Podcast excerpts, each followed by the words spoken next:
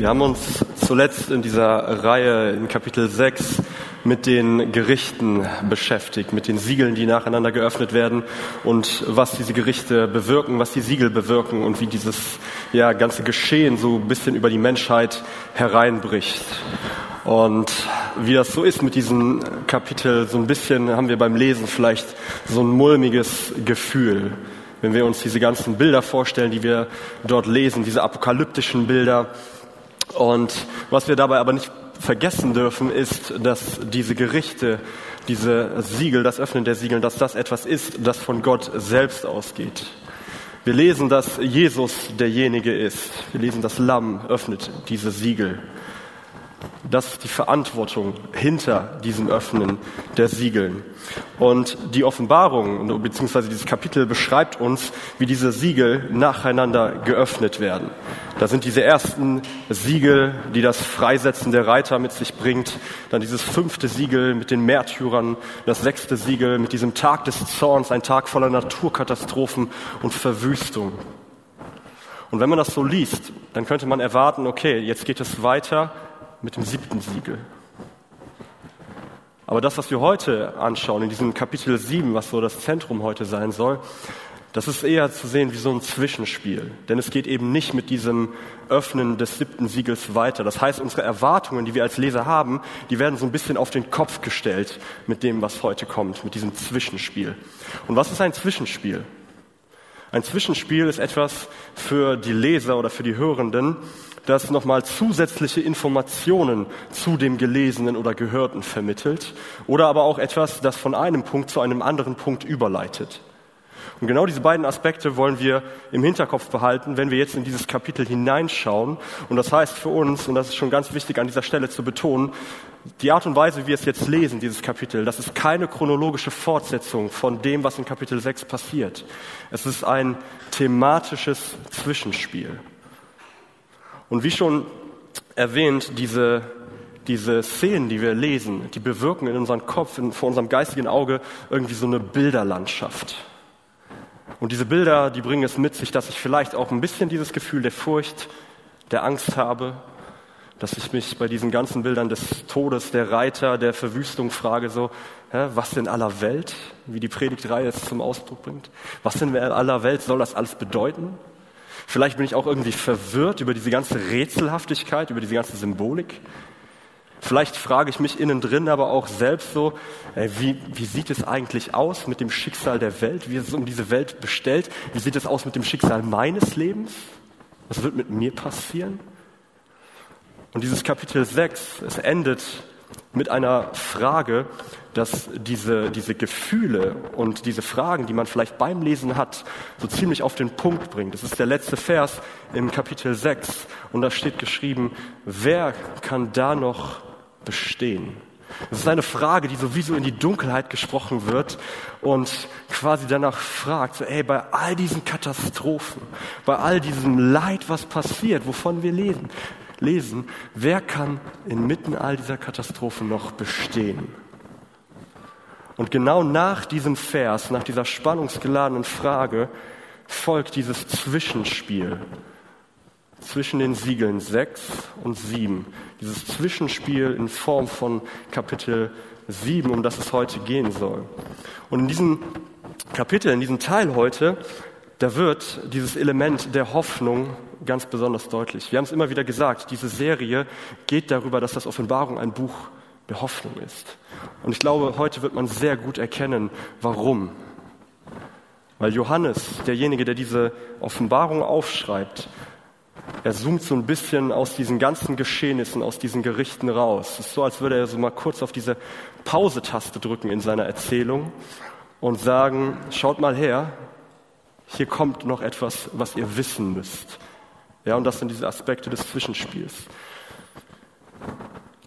Und diese, dieses Zwischenspiel, um das es heute geht, das kann gewissermaßen auch als Antwort auf diese Frage äh, gelesen werden, die hier abschließend im Kapitel 6 in den Raum geworfen werde. Wer kann da noch bestehen? Lasst uns das Ganze also gleich als Antwort verstehen in diesem Zwischenspiel, wenn wir in diesen Text hineinschauen. Und wir fangen direkt vorne an. Das erste, was Johannes in diesem Kapitel schreibt, da schreibt er, dann sah ich vier Engel an den vier Enden der Erde stehen. Sie hinderten die vier Winde daran, über die Erde zu wehen, damit auf der Erde, über den Meer und in den Bäumen kein Wind wehte. Wir haben es in dieser Reihe auch schon öfters gesagt. Immer dann, wenn diese Zahl vier in der Offenbarung vorkommt, dann ist dahinter eine Symbolik versteckt. Eine Symbolik, die auf die Schöpfungsrealität hinweist, auf unsere irdische Existenz. Immer wenn die vier auftaucht, dann hat es was mit der Erde zu tun. Und so ist es auch hier zu verstehen mit diesen vier Engeln an den vier Ecken der Erde. Wir befinden uns in dieser Schöpfungsrealität und wir lesen, dass diese vier Winde, um die es hier geht, die haben das Potenzial, die Erde zu zerstören, Verwüstung zu bringen. Und diese vier Winde sind eine Anspielung auf das, was vorher geschehen ist. Sie sind eine Anspielung auf diese vier Reiter, die wir in den oder mit den Öffnen der ersten Siegel kennengelernt haben. Wir finden diese Anspielung schon im Alten Testament bei Zachariah, wo genau diese vier Reiter ebenfalls als Winde bezeichnet werden. Das heißt, ihr merkt hier schon, chronologisch machen wir so ein bisschen einen Schritt zurück mit dem, was hier geschrieben steht. Das heißt, wir befinden uns irgendwie für den Moment vor dem Öffnen der Siegel. Denn das, ähm, denn dieser Schritt, warum also dieser Schritt zurück? Warum ein Schritt zurück? Und hier kommen diese Aspekte des Zwischenspiels, die ich eben meinte, wieder zur Bedeutung. Weil es gibt hier noch etwas, was wir verstehen müssen, bevor wir weiterlesen. Es ist so, als würde Johannes sagen, einen Moment, bevor du weiterliest, schau dir das bitte nochmal an, verstehe das und behalte es im Hinterkopf. Und das ist genau dieser Aspekt, einen Einschub in Form von diesem Zwischenspiels zu haben, der weitere Informationen gibt.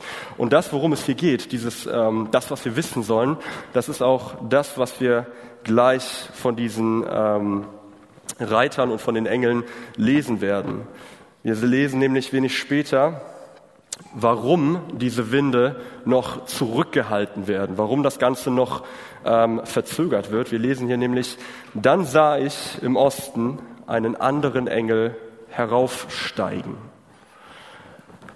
Und wir haben es in dieser Reihe auch schon öfters gesagt, die Offenbarung ist voll von Bildern aus dem Alten Testament. Manchmal ist das Alte Testament fast wie eine Blaupause für diese Geschehnisse zu sehen.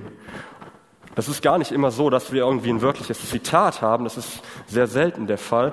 Meistens haben wir nur kleine Hinweise, wie auch hier an dieser Stelle.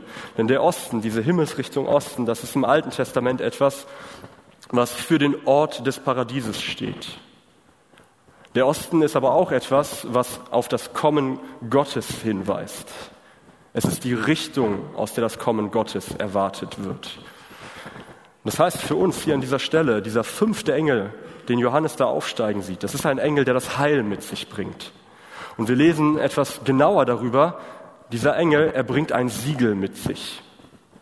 Er hielt das Siegel des lebendigen Gottes in der Hand und rief den vier Engeln, die die Macht bekommen hatten, auf dem Land und auf dem Meer Verwüstung anzurichten, mit lauter Stimme zu, verwüstet das Land und das Meer, und das ist ganz wichtig, noch nicht richtet an den Bäumen noch keinen Schaden an.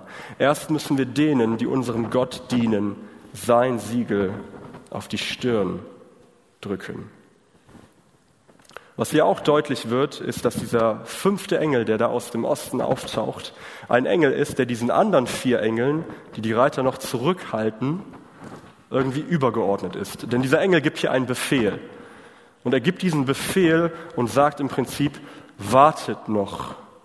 Wartet noch, bevor dieses ganze Unheil über die Welt kommt. Wartet noch, bis diese Winde entfesselt werden.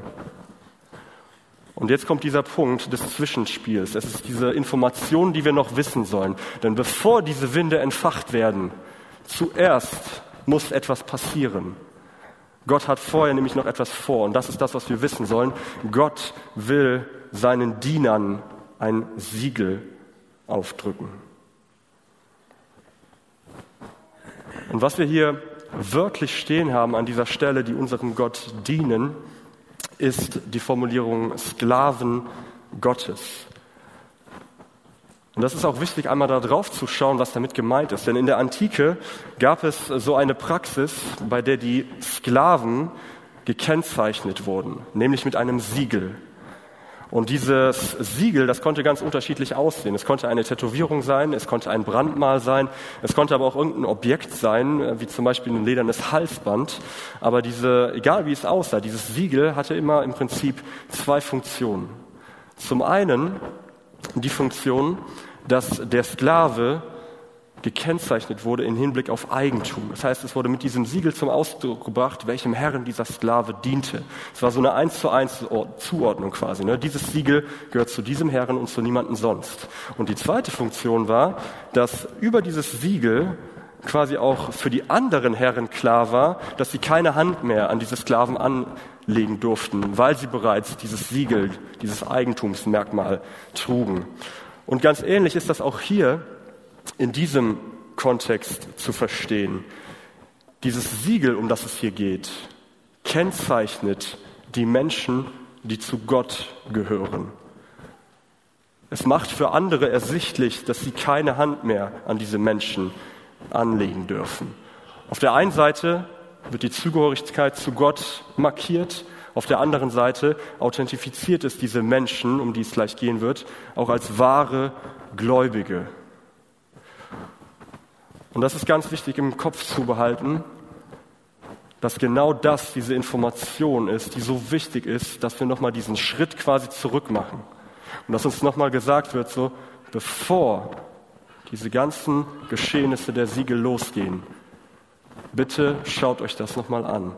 Bitte nehmt dieses Wissen mit, dass hier vorher noch ein Siegel an die Menschen gebracht wurde. Und auch wenn dieses Wort Sklave, ja, Sklave Gottes für uns vielleicht irgendwie so ein bisschen so einen negativen Beigeschmack hat, weil Sklave ist immer jemand, der gefangen ist, der nicht wirklich einen freien Willen hat. Äh, aber trotz dieses Beigeschmackes hat diese Textstelle hier eine durchweg positive Bedeutung. Warum? Weil das quasi Gottes Art und Weise ist, uns zu sagen, du gehörst zu mir. Ihr seid mein Volk. An euch soll kein anderer Herr außer ich Hand anlegen. Und es ist davon auszugehen, dass dieses Siegel eine ganz bestimmte Funktion hat. Wir lesen in Kapitel 9 der Offenbarung, dass dieses Siegel, um das es hier geht, so eine Art geistlichen und spirituellen Schutz für die Menschen mit sich bringt. Was wir auch über dieses Siegel lesen, ähm, wenig später in Kapitel 14, um das es heute auch äh, an der einen oder anderen Stelle geht, da lesen wir, dass dieses Siegel den Namen Gottes und den Namen des Lammes enthält. Das ist das, was wir über das Siegel lesen und was wir daraus schließen können, ist, das Siegel, das ist gar nicht zu verstehen als irgendwie so ein äußerliches oder physisches Zeichen, das direkt sichtbar für alle ist. Es ist eher zu verstehen als allgemeine innere Zugehörigkeit zur Glaubensgemeinschaft. Das heißt, dieses Siegel, um das es hier geht, das ist etwas Inneres, eine innere Verbindung zu Gott, die die Menschen haben. Es ist die Verbindung, die Beziehung meines und deines Herzens zu Gott. Und die Frage, die sich dabei aufstellt, ist natürlich, für wen ist dieses Siegel jetzt gedacht? Und wir gehen gleich, oder beziehungsweise Johannes geht gleich weiter auf die Menschen ein, um die es hier eigentlich geht.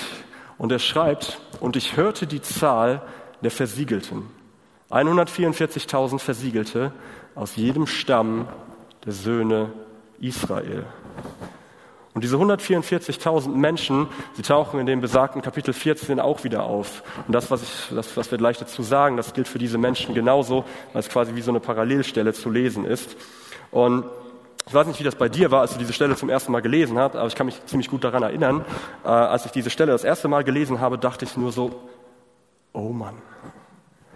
Es war wie so ein Schock, der durch mich ging, weil ich irgendwie dachte so, ey, wenn nur 144.000 diesen Schutz kriegen, um dem es gerade ging, dieses Siegel, dann wird es verdammt schwer für mich, zu dieser kleinen Gruppe dazuzustoßen. Und was war passiert? Ich habe diese Zahl in meinem erstmaligen Lesen wörtlich gelesen. Das heißt in ihrem numerischen Sinn für das, was sie halt als mathematische Zahl steht und habe sie auch so verstanden. Der Punkt ist aber, dass diese Zahl, so wie sie hier steht, keineswegs wörtlich zu verstehen ist. Wie so oft in der Offenbarung müssen wir diese Zahl in einem symbolischen Sinn verstehen. Zahlen haben in der Bibel häufig eine Bedeutung für etwas anderes. Das heißt, sie stehen gar nicht für diesen mathematischen Wert, der hinter der Zahl steckt, sondern weisen auf etwas anderes hin. In der Offenbarung ist das ganz besonders häufig der Fall. Und wichtig ist, dass wir uns, wenn wir uns jetzt mit dieser Symbolik der Zahl beschäftigen, auch wieder diesen Satz vor Augen führen, den André in seinen Predigten geprägt hat, nämlich dass die Symbolik der Offenbarung etwas ist, die nicht gesehen werden will, sondern verstanden werden will. Und was heißt das jetzt für diese Zahl? Als ich diese Zahl das erste Mal gelesen habe, da habe ich diese Zahl in ihrer Symbolik nur gesehen. Das heißt, ich hatte vor meinem geistigen Auge irgendwie so eine Menschenmenge, die genau abgezählt war vor Augen. So 1, 2, 3, 4, 144.000. Aber so ist diese Symbolik der Zahl nicht zu verstehen. Wir sollen diese Symbolik nicht sehen, sondern wir sollen sie verstehen. Das heißt, dass hinter dieser Zahl 144.000 eigentlich eine Zahlenkombination steckt, um die es hier geht. Und ich habe euch diese Kombination einmal mitgebracht. Das ist die Kombination, sieht ein bisschen aus wie so eine Formel, um die es hier geht. Vielleicht hast du die auch schon in unserem Begleitheft zur Reihe gesehen.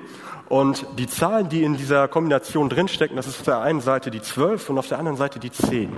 Und beide Zahlen haben eine wichtige, feststehende biblische Bedeutung, die hier zum Ausdruck kommt.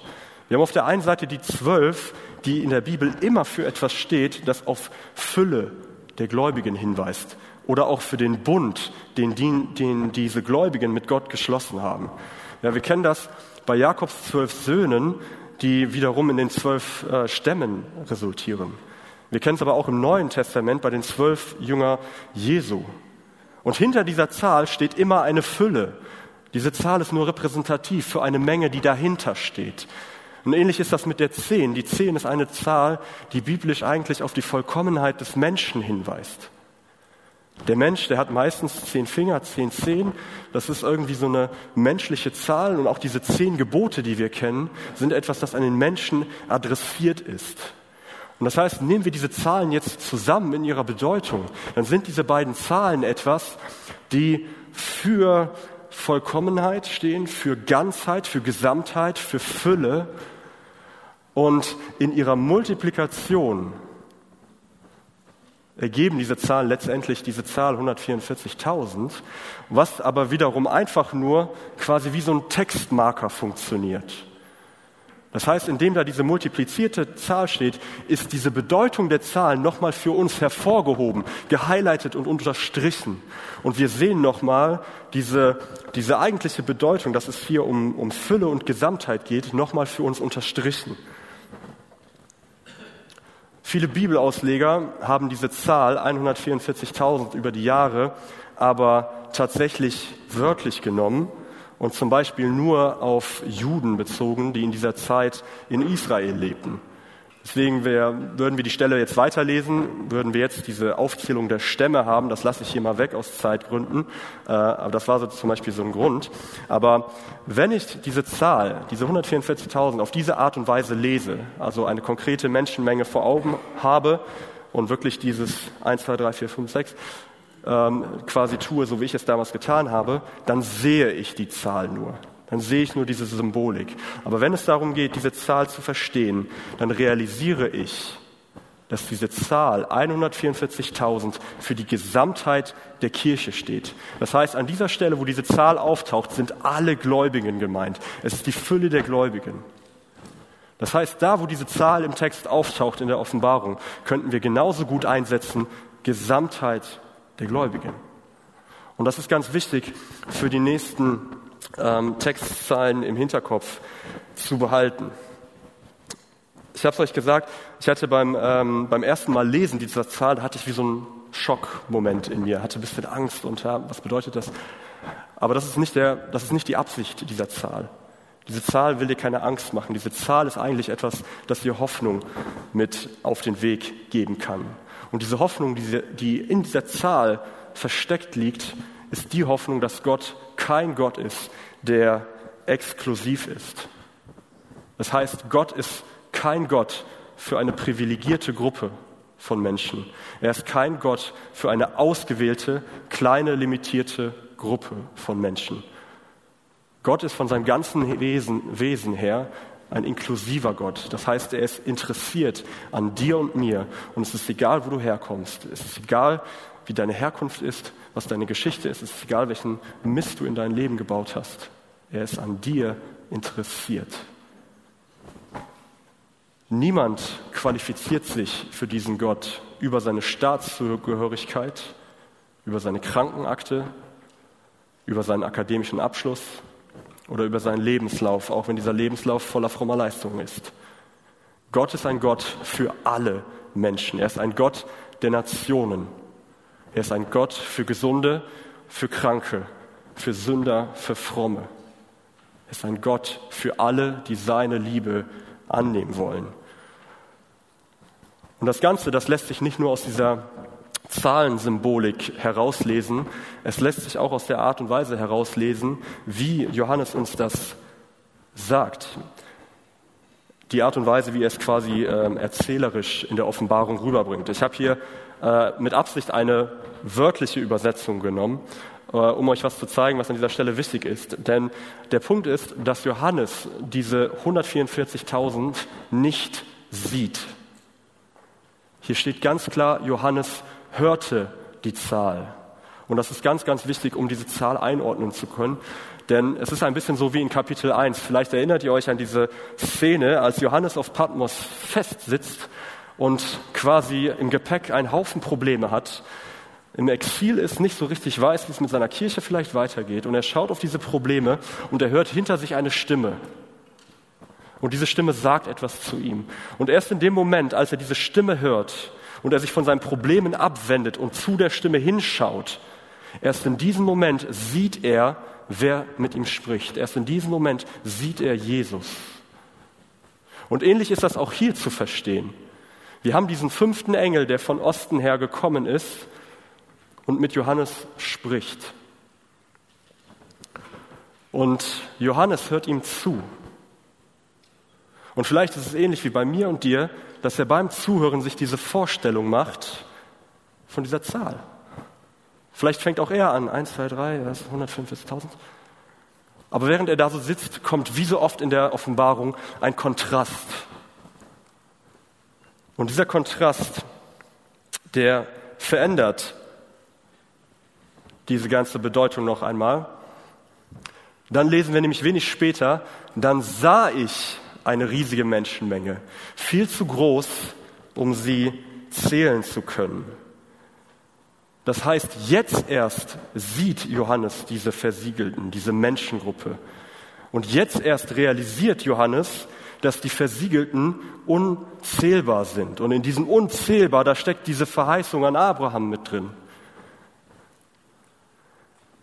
Johannes merkt, dass alle Menschen gemeint sind, die an Gott glauben. Das heißt für uns an dieser Stelle, um das zu verstehen, die 144.000 auf der einen Seite und diese riesige Menschenmenge, diese unzählbare Schar auf der anderen Seite, das ist ein und dieselbe Gruppe, um die es hier geht. Es sind nur zwei unterschiedliche Aspekte der Wahrnehmung.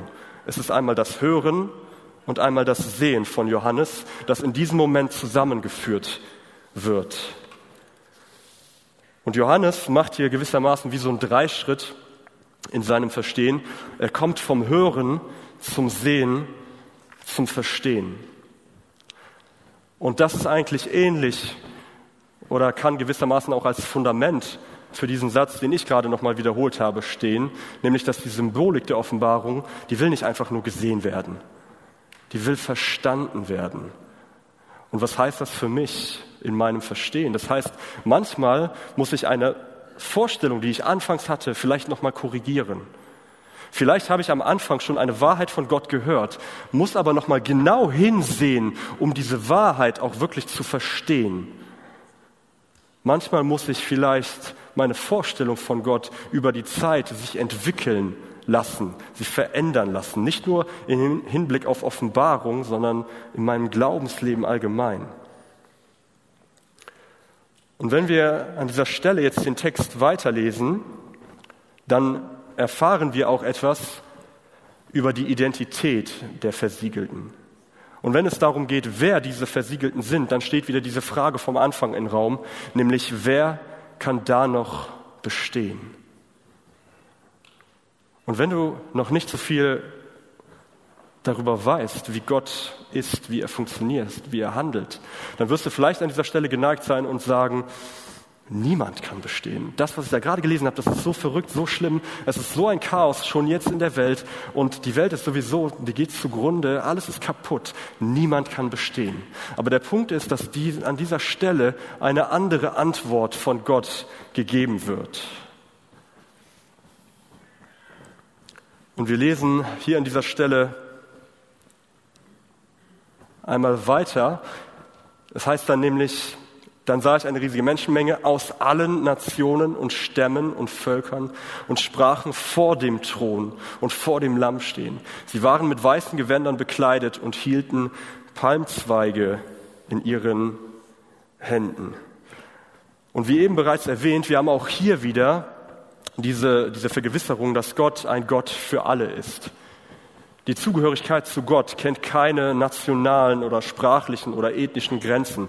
Gott ist ein Gott für alle. Das wird hier wieder bekräftigt.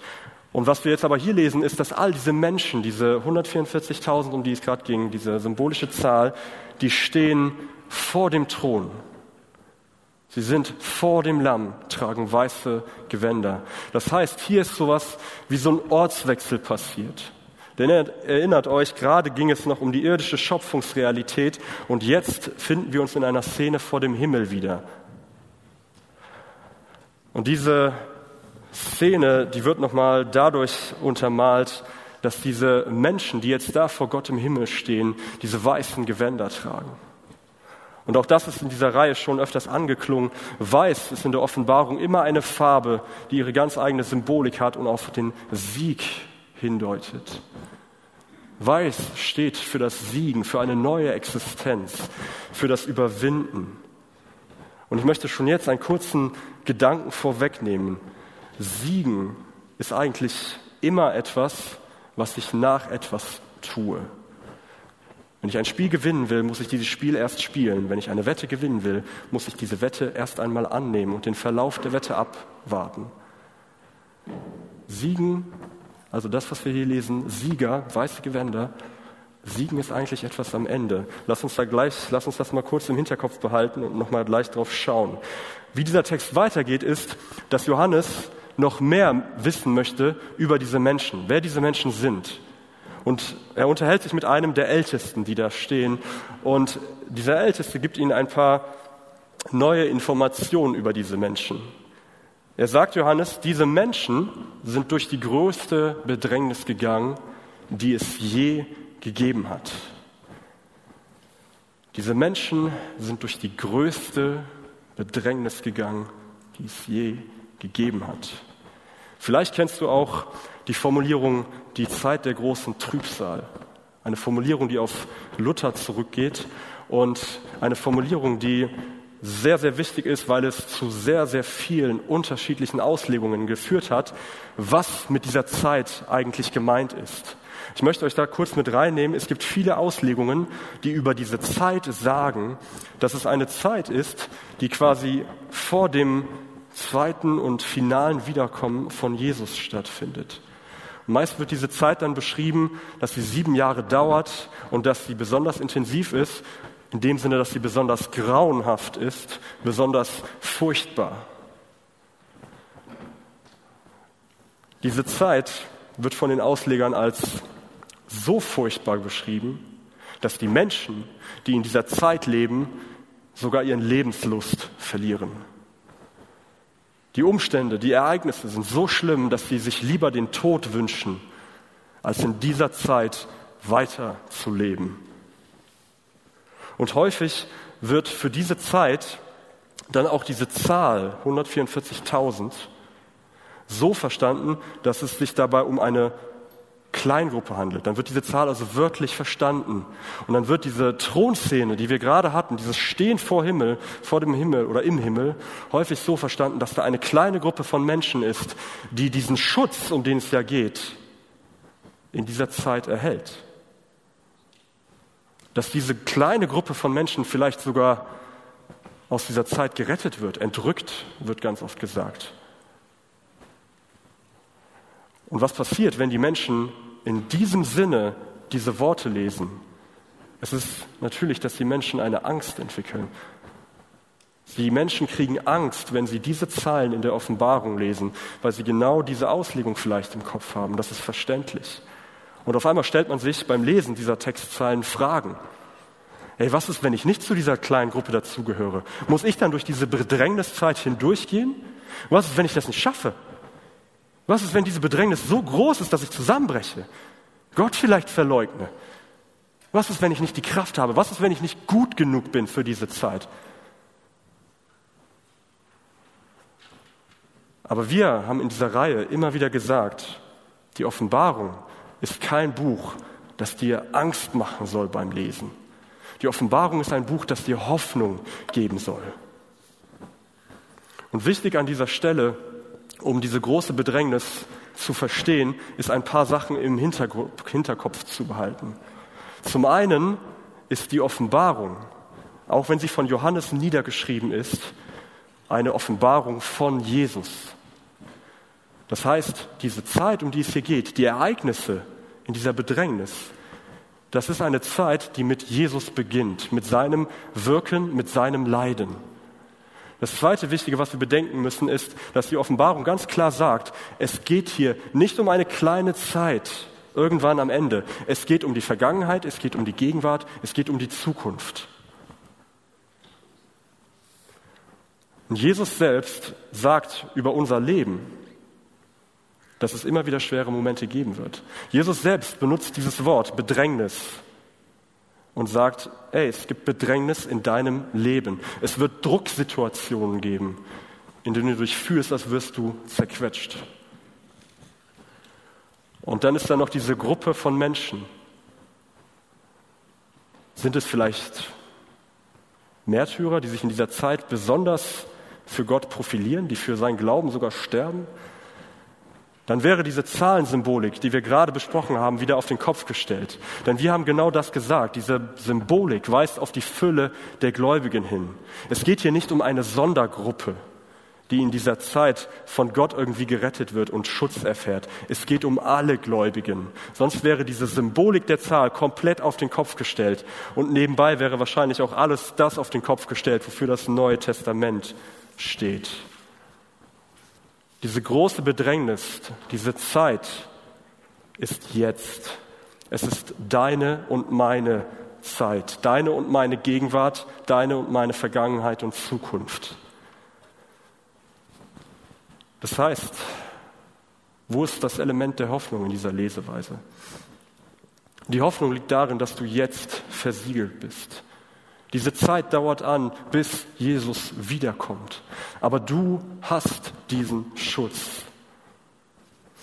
Und der Älteste, der sich damit Johannes unter, unterhält, er sagt ganz klar, diese Menschen, das heißt wir, wir werden durch diese große Bedrängnis hindurchgehen. Wir werden nicht irgendwie herausgebeamt und mitten in der Zeit irgendwie ist das alles hinfällig. Wir werden hindurchgehen. Und dabei ist auch dieser zweite Teil des Verses entscheidend. Ihre Gewänder sind deshalb so weiß, weil sie sie im Blut des Lammes gewaschen haben. Die Menschenmenge, wir Menschen, um die es hier geht, die hat diese Bedrängnis durchlebt. Aber sie hat dieses Durchleben nicht allein aus eigener Kraft geschafft. Diese Menge hat es geschafft. Wir haben es geschafft, weil da jemand ist, der sein Leben für uns gegeben hat. Und das wird in dieser Symbolik mit dem Blut und dem weißen Gewand deutlich. Da ist Jesus, der an einem Punkt in der Geschichte ganz klar gesagt hat, ich gebe mein Leben für dich hin. Jetzt gehe ich für dich, für dich, für dich an dieses Kreuz. Ich nehme lieber meinen Tod in Kauf als deinen. Und dieses, dieses Geschenk, das er macht, das hat dieses Blut zur Folge. Aber dieses Geschenk ist für uns die Möglichkeit, unsere Kleider eben weiß zu waschen. Und auch wenn das widersprüchlich klingt, aber genau durch dieses Geschenk, durch das Annehmen dieses Geschenk, werden unsere Kleider weiß. Und denkt dran, weiß, das ist diese Symbolik des Sieges. Und das Siegel, denkt dran, steht für den Namen des Lammes. Das heißt, in diesem Moment, wo ich sage, Jesus, dein Name, du bist mein Herrscher. In diesem Moment werde ich zu diesem Träger des weißen Gewandes. In diesem Moment werden wir alle zu Siegern, zu Überwindern. Und das ist so schön zu sehen. Wir haben hier keine passive Formulierung. Hier steht nicht, die Gewänder sind weiß, weil sie im Blut, gewaschen worden sind. Es steht hier aktiv. Die Gewänder sind weiß, weil sie, weil du es im Blut des Lammes gewaschen hast, weil du ganz aktiv einen Schritt auf Jesus zumachst und sagst, ich erkenne dich an, ich weiß, dass du mein Herr bist und ich lasse dich in mein Herz. Und das ist genau das, was in diesem Bild dieser weißen Gewänder drin steckt. Und das ist dieser Sieg, der am Ende da sein wird, der uns am Ende zum Überwindern macht, das, was ich gerade angedeutet habe. Am Ende sind wir diejenigen, die siegen. Und ihr merkt schon, wo wir am Anfang noch also chronologisch gesehen in diesem Kapitel eher so einen Schritt zurück gemacht haben, da machen wir jetzt einen Schritt in die Zukunft, einen Schritt nach vorne. Denn das, was hier beschrieben wird, das ist dieser Moment des Sieges, wenn einmal alles vorbei ist. Und der Älteste, der mit Johannes spricht, er gibt sogar noch mehr Infos über diese Zukunft. Ich kürze es ein bisschen ab. Er sagt ihm, und Gott wird all ihre Tränen abwischen in dieser Zeit. Da wird eine Form der Gemeinschaft mit Gott entstehen, die alles übertrifft, was vorher immer da gewesen war. Und eben habe ich diese Stelle einen Ortswechsel genannt, wenn die Menschen, wenn wir bei Gott im Himmel stehen, vor seinem Thron. Aber es wäre genauso passend, vielleicht sogar passender an dieser Stelle zu sagen, dass es ein Zeitsprung ist zum einen, weil wir am Anfang einen Schritt zurückgegangen sind, was passierte vor den Siegeln und jetzt ist es dieser Zeitsprung nach vorne. Es ist ein Blick in die Zukunft, der hier stattfindet, in dieser zweiten Himmelsszene. Und er zeigt uns dieses siegreiche Volk, das letztendlich zu Überwindern geworden ist, das all diese Herausforderungen, die in der Offenbarung beschrieben werden, gemeistert hat. Und wir haben in dieser Reihe immer wieder betont, dass es wenig Sinn macht, die Offenbarung chronologisch zu lesen. Und das ist der Grund, warum. Wenn du dieses Kapitel chronologisch liest, dann kommst du zu einer ganz anderen Schlussfolgerung. Ähnlich wie ich es vielleicht eben dargelegt habe. Aber der Punkt ist, es zeigt uns hier, dass wir Menschen von Gott ein Siegel erhalten haben, um in Zeiten der Not, das heißt in deinem und meinem Leben, so wie es jetzt und hier stattfindet, bestehen zu können um geschützt zu sein. Und dieses Geschütztsein, dieses Tragen des, des Sieges, das bedeutet nicht, dass du in deinem Leben keine Schmerzen hast, dass dein Körper keine Wunden nach sich vollziehen kann oder dass du keinen Krieg in diesem Leben erleben wirst. Es bedeutet noch nicht mal, dass deine Seele unversehrt bleiben wird, dass deine Seele frei von Rissen und Narben bleiben wird und Schmerzen. Es bedeutet auch nicht, dass du emotional unversehrt bleibst und geschützt bleibst. Aber was dieses Siegel bedeutet, ist, dass du auch in diesen schweren Lebenszeiten, ich bin mir ziemlich sicher, jeder von denen, die hier sitzen, kennt diese Zeiten, aber dass du in diesen Zeiten in deiner Beziehung zu Gott geschützt bist.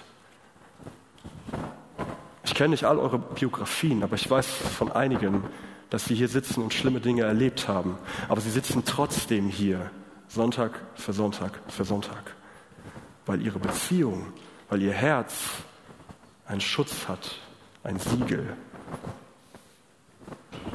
Und das Ding ist Leid und Schmerz. Das ist etwas, was dich vernichten kann.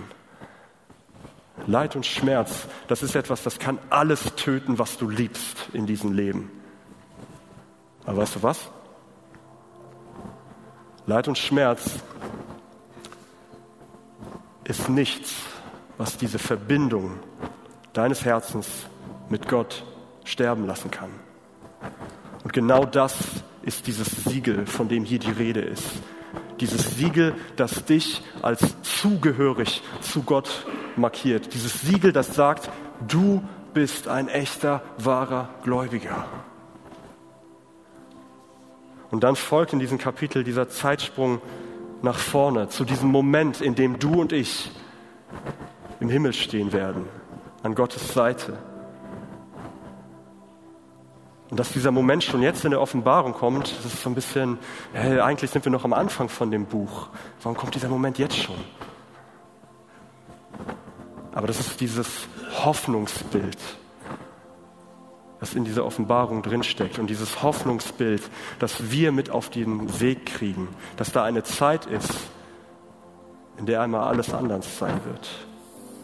Und ein bisschen ist es so, wenn wir uns diese Offenbarung als Film vorstellen, so wie ich gesagt habe, Johannes drückt für einen kurzen Moment auf Pause.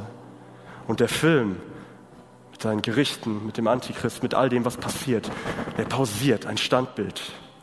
Und wir werden herausgezoomt aus diesem Geschehen und wir kriegen dieses neue Bild zu sehen. Das alte Bild ist immer noch da. Mit einem Auge sehen wir noch dieses ganze Böse, was da passiert. Aber mit unserem anderen Auge sehen wir schon dieses neue Bild, das da ist. Und dieses neue Bild zeigt uns, so wird es einmal sein. Auch wenn du gerade den Eindruck hast, dass in dieser Welt mehr als alles andere das Böse regiert und dass böse Mächte das Wirken haben, zeigt uns dieses neue Bild parallel zu dem anderen. Nein, hinter all dem ist ein Gott, der die Zügel der Welt immer noch und die ganze Zeit in der Hand hält. So wird es einmal sein. Ja, du wirst Momente des Zerbruchs in deinem Leben erfahren. Du wirst Momente des Zweifels erfahren. Du wirst Momente des Sterbens erfahren und nicht wenige. Aber diese Momente sind begrenzt. Und weißt du, was nicht begrenzt ist? Genau dieses neue Bild, diese neue Perspektive, diese Zeit, diese Momente an Gottes Seite im Himmel, vor dem Thron, wie wir gelesen haben. Und dann, in diesem Moment, dieses neue Bild, was sich hier auftut, dann wird all dieser Schmerz, all diese Bedrängnis, die dein Leben erfahren hat, vergessen sein. Dann sind wir Überwinder, dann sind wir Sieger, Siegerinnen und Sieger. Wer kann da noch bestehen? Weißt du was? Du kannst bestehen. Das ist die Hoffnung, die in diesem Buch liegt. Wenn du einen Schritt nach vorne machst, einen Schritt auf Gott zu und ihn in dein Herz lässt, dann wirst du bestehen. Und das ist dieses grandiose Bild der Hoffnung. Genau deswegen sprechen wir so oft von der Offenbarung, von einem Buch der Hoffnung. Und das ist auch, Viktor hat es eben angedeutet, der Grund. Wir wollen diese Hoffnung, diese Freude, die da drin steckt, dieses Bild der Thronszene, wir wollen die mitnehmen. In Kapitel 14 lesen wir später, dass die Menschenmenge, dass wir ein Lied singen, um Gott anzubeten, um ihn groß zu machen. Und wir wollen genau das gleich tun. Wir wollen gleich diesen Gott groß machen. Wir wollen ein Lied für ihn singen. Wir wollen ihn anbeten. Wir wollen uns freuen an diesem Hoffnungsbild, das er mit auf den Weg für uns gibt. Und ich möchte jetzt zum Abschluss beten. Ich lade dich gerne nochmal dazu ein, aufzustehen. Du kannst das für dich ganz individuell mitbeten, was du gerade empfunden hast. Du kannst einfach still dabei sein und das in dein Herzen tun. Du kannst zuhören. Du kannst einfach einen Moment auf Gott lauschen.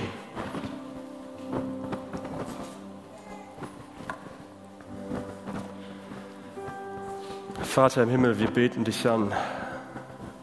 Wir schauen in diese Welt und diese Welt ist so voller Chaos, voller Krieg, voller Ungerechtigkeit. Es passieren Dinge, die wir nicht verstehen. Es passieren Dinge, die es schwer machen, zu verstehen, was da alles da passiert. Es passieren Dinge, die uns unter Druck setzen, die uns bedrängen, als Land, als Gesellschaft, aber auch als Einzelperson. Aber wir danken dir so sehr, dass du uns diese Hoffnung mit auf den Weg gibst, dass du uns zeigst, dass da am Ende dieser Moment sein wird in deiner Gegenwart bei dir. Und ich bete für jeden Einzelnen, dass er diese Hoffnung sehen kann. Auch wenn es manchmal gerade dunkel ist und die Menschen die Klänge von Krieg in ihrer Stadt hören, dann bete ich dafür, dass du auch diese Hoffnung in ihre Herzen legst, dass du uns ganz neu zeigst, dass wir dich, dass wir dein Siegel in uns tragen, dass wir mit dir verbunden sind, dass wir deine Diener sind. Ich bete dafür, dass du unsere Herzen öffnest für dieses Hoffnungsbild. Amen. Ihr dürft sehr gerne stehen bleiben. Wir wollen uns jetzt Zeit nehmen, gemeinsam das zu feiern. Ich finde, das eigentlich sehr schön und sehr rund. Die Frage, die wir am Anfang gestellt haben, ist, wer kann überwinden? Und die Antwort ist, du kannst. Wenn du das Mal, das Zeichen, ja den Namen Gottes annimmst, Gott als deinen Herrn, deinen Meister, deinen Vater, dann kannst du überwinden. Und das Bild ist eigentlich sehr schön. Lobpreis, Gebet, Gott erheben, ihm zujubeln. Das ist das Siegesgeschrei der Gemeinde. Ja, das ist wie wenn im Fußballstadion die Leute jubeln über ein Tor, so singen wir Lieder, weil wir gewonnen haben. Und lasst uns das jetzt wirklich machen. Ich mag auch diese Thronvision. Lasst uns vor den Thron Gottes gehen. Lasst uns, ja, ihm zur Ehre singen und feiern, dass wir, dass er den Sieg errungen hat und dass wir deswegen mit ihm siegen dürfen.